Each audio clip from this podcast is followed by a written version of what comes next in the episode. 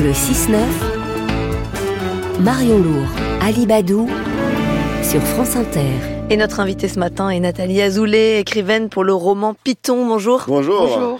Euh, Python, c'est le nom de votre livre, c'est bien sûr euh, le nom d'un serpent, c'est surtout euh, l'un des langages de code informatique qui existent comme HTML ou d'autres. Expliquez-nous là, on parle pas d'un animal. Hein. Non, on parle bien d'un langage informatique qui a été créé dans les années 90 et qui est l'un des plus pratiqués au monde, un des plus populaires pour euh, un certain nombre de raisons. Il est plus facile que d'autres à écrire et euh, il a une grosse communauté, une grosse bibliothèque, etc. Si bien que les codeurs aujourd'hui l'utilisent, euh, l'utilisent très fréquemment. C'est celui de Google, par exemple.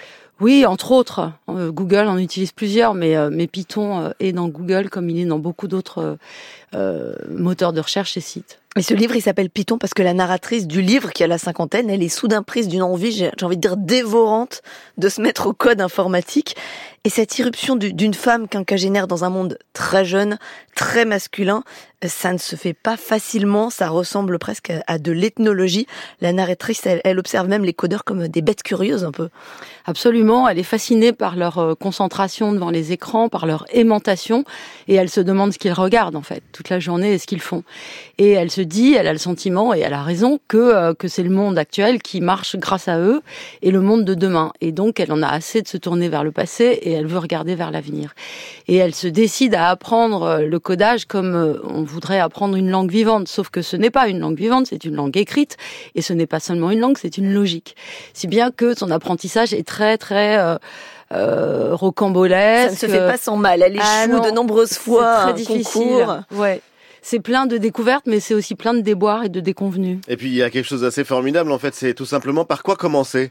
Par quoi commencer quand on a plus de 50 ans, qu'on est une femme et qu'on veut apprendre le codage? Alors il y a l'école 42 de Xavier Niel, il y a l'épreuve de la piscine tant redoutée, et il y a tout simplement la nécessité de comprendre comment ça marche. C'est un vrai roman, il faut le dire, parce que c'est à la fois une réflexion sur euh, le codage, les codes sources, les langages informatiques, mais c'est aussi une réflexion sur euh, l'écriture et un roman d'apprentissage. Qu'est-ce qu'il y a de commun, Nathalie Azoulay, entre l'écriture, traduction, puisque vous êtes aussi traductrice, et le travail du codeur.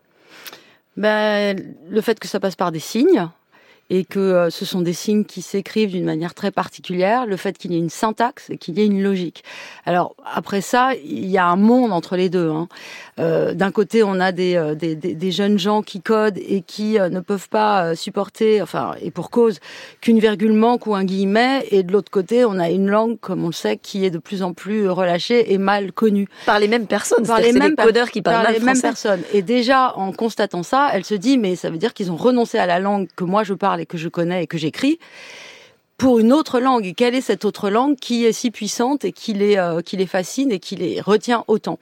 Et, euh, évidemment, elle fait cet apprentissage euh, du point de vue qui est le sien, c'est-à-dire d'un point de vue littéraire, qui fait que sans arrêt, elle va et vient entre les deux. Elle compare, elle fait des analogies, parfois sans doute abusives, excessives et peut-être même ridicules. Il y a la présence de Virginia Woolf, Anna Karenine. Il y a le moment où elle demande tout simplement qu'on lui code la première phrase la plus connue de la recherche du temps perdu longtemps je, me, suis couché, de bonheur. De ah, et ça donne des signes et des chiffres absolument euh, incompréhensibles. Qu'est-ce que ça dit justement ce mystère qui se cache derrière le code et notamment derrière le code source Nathalie Azoulay?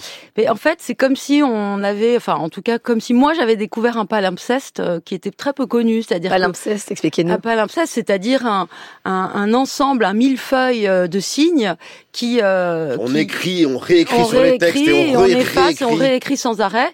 Alors le palimpseste c'est un objet qui a toujours fasciné les écrivains, mais en l'occurrence ce palimpseste numérique il est très peu connu. Et aujourd'hui quand on ouvre son téléphone, quand on parle à la radio, quand on prend le bus ou le train, Évidemment, il y a des codes là-dessous et il y a euh, des, des, programmeurs qui ont programmé euh, les machines qui nous font faire tout ça. Le programmateur est même un petit dieu. À un moment, il y a cette phrase qui apparaît. Mine God, ouais, c'est ce qu'ils disent en anglais. Oui, parce que euh, il y a 20 millions de personnes à peu près qui codent sur 8 milliards d'habitants. On apprend des tas de choses dans votre roman. C'est comme quasiment des scribes du Moyen Âge, alors que tout par eux justement, Nathalie Azoulay? Bah, C'est-à-dire qu'ils détiennent un pouvoir d'écriture qui est en effet comparable à celui des scribes du Moyen Âge, qui était une petite communauté et une élite qui, euh, qui maîtrisait euh, l'écriture, euh, quand le reste du monde ne la maîtrisait pas. Et aujourd'hui, on se demande si cette communauté de codeurs va grandir. On pense que non. Évidemment, elle va grandir proportionnellement, mais ça restera quand même une petite communauté parce que c'est une logique difficile, parce que c'est un apprentissage rigoureux, exclusif, et que quand on masculin, code, souvent. masculin. Alors il y a un peu de progrès. Il y a, il y a quelques filles qui s'y mettent. Et puis la première, Grace Hopper. Bah, la parlez. première, oui, oui, dans les années 40, une femme euh, qui est une espèce d'idole pour euh, les créateurs de Google, par exemple, mais qui est assez peu connue du grand public. C'est la première à avoir dit je code.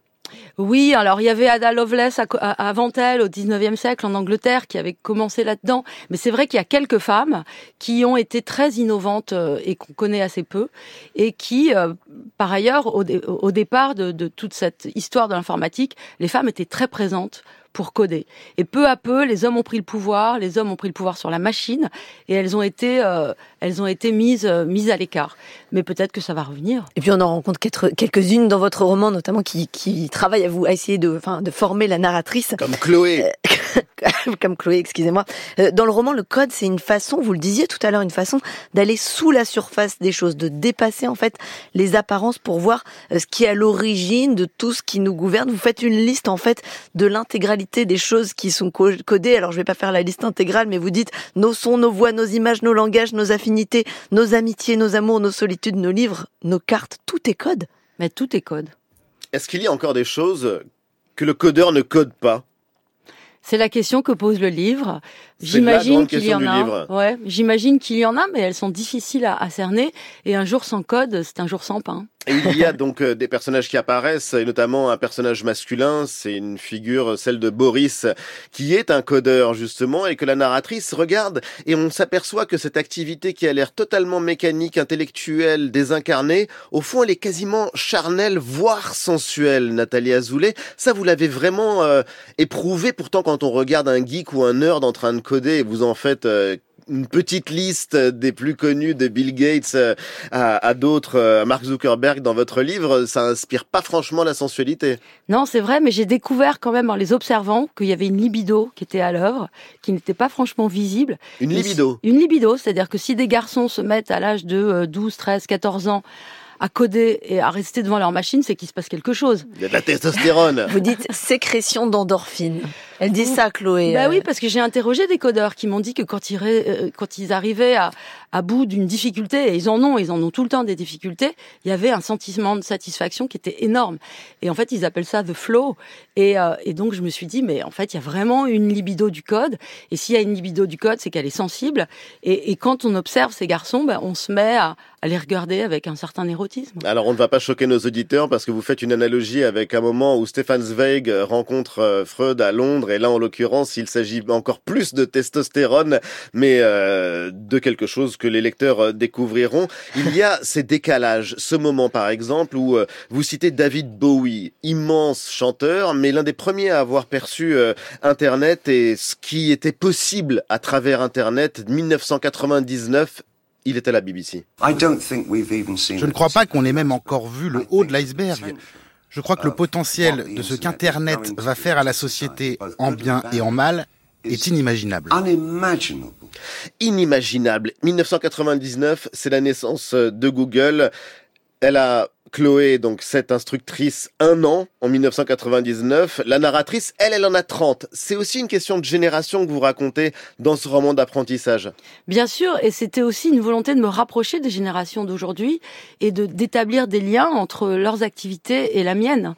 Et c'est vrai que j'ai choisi de faire cet apprentissage avec des jeunes gens, et donc c'est un apprentissage à l'envers puisque c'est la vieille qui se fait initier par les jeunes.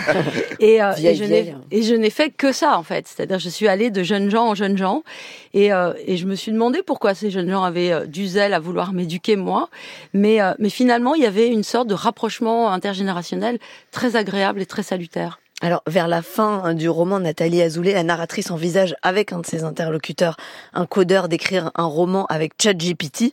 Est-ce que vous vous êtes aidé de ChatGPT et d'intelligence artificielle pour Python?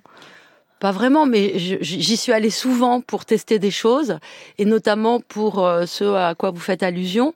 Et c'est vrai que pour l'instant, ChatGPT est pas du tout au point sur le plan littéraire, mais mais mais j'imagine qu'il va l'être. Oui, parce qu'elle fait l'expérience la narratrice et ça donne quelque chose avec euh, beaucoup de clichés, de mièvrerie. Euh, ça marche pas en fait. Ça marche pas du tout au stade où on en est mais je pense qu'ils vont s'éduquer littérairement et ils vont être plus performants. Voilà, est-ce que ça serait envisageable à l'avenir? Mais vous savez, quand on voit les progrès qu'ils ont faits déjà, on se dit qu'ils vont en faire d'autres. Donc euh, pourquoi pas? Et est-ce que vous, Nathalie Azoulay, vous seriez prête demain à écrire un roman avec l'aide d'une intelligence artificielle?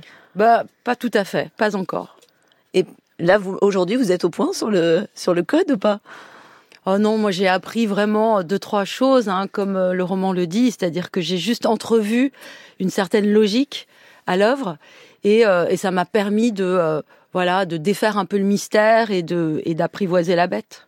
Et d'imaginer aussi ce qu'il se passerait si Python, ce langage, s'effondrait on retrouverait une forme de paradis. C'est assez euh, intéressant de voir votre réflexion, la méditation justement sur euh, ces espaces qui ne sont pas si abstraits, je le disais, qui ont une euh, incarnation à travers des personnes qui façonnent notre monde, des lieux comme cette école 42. C'est absolument passionnant en tout cas, Nathalie Azoulay. C'est Python, c'est donc un roman qui est publié chez POL. Chez POL, Nathalie Azoulay, écrivaine pour ce roman Python. Donc merci beaucoup d'être venue aujourd'hui sur France Inter, le journal à suivre.